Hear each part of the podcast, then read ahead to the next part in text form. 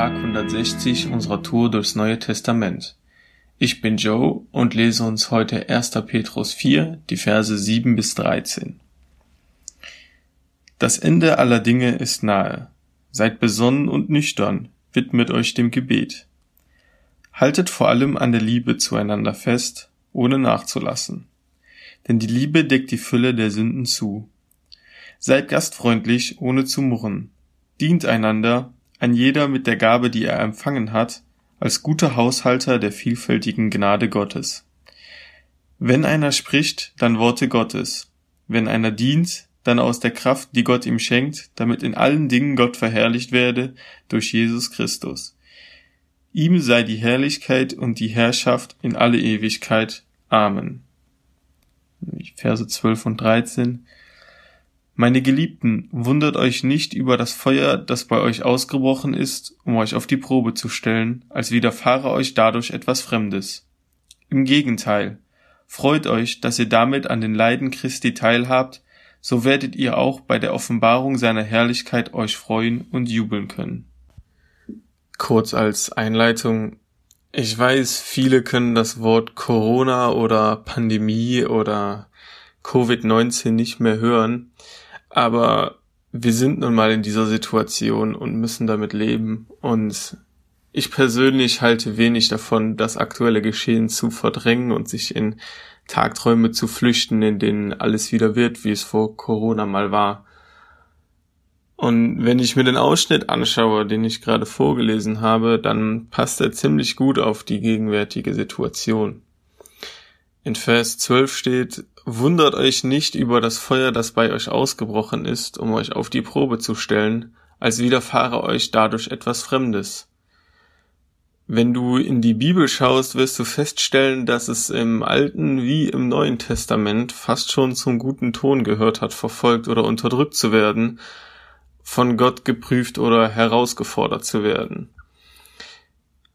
Jesus nachzufolgen ist nicht immer Sonnenschein und gute Laune und eigentlich sollten wir das auch wissen und uns nicht darüber wundern, wenn es mal nicht so ist. Ich glaube nicht, dass wir Angst haben müssen, verfolgt zu werden, aber ich glaube, dass wir als Kirche in unserer Struktur und jeder persönlich in der Art und Weise, wie wir unseren Glauben leben, herausgefordert wurden und auch werden, auch durch Corona. Ich glaube, dass es sogar gut ist, dass Kirche nicht mehr sein wird, wie sie vor der Pandemie war, denn offensichtlich brauchen wir ja etwas Krisenfesteres als den Sonntagmorgen Gottesdienst. Das Schöne ist, dass wir in den fünf Versen vorher, ähm, also vor Vers 12, schon die perfekte Anleitung zum krisenfesten Glauben finden. Da steht in Vers 7, Seid besonnen und nüchtern, widmet euch dem Gebet. Sitz nicht zu Hause rum und bedauer dich und deine Kirche. Schreib dir eine Liste mit Menschen, die dir wichtig sind und bete für sie. Bete, dass Gott dir Wege zeigt, wie Menschen Jesus begegnen können in einer Zeit, in der wir eigentlich zu Hause sitzen bleiben sollen. Ich bin überzeugt davon, dass Gott sich nicht von einer Pandemie aufhalten lässt, Menschen zu begegnen. In den Versen 8 bis 10 steht, haltet euch vor allem an der Liebe zueinander fest, ohne nachzulassen, seid gastfreundlich, ohne zu murren, dient einander als guter Haushalter der vielfältigen Gnade Gottes.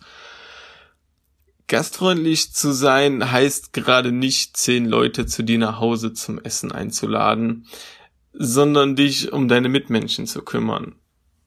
Ruf deine Freunde an, frag, wie es ihnen geht, ob du ihnen helfen kannst, schick meinetwegen eine Kiste voll Süßigkeiten an jemanden oder geh für jemanden einkaufen, der gerade in Quarantäne ist. Die Möglichkeiten und der Bedarf ist wahrscheinlich grenzenlos.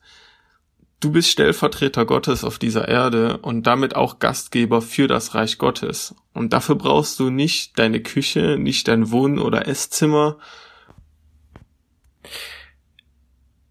Und das Beste kommt zum Schluss in Vers 11.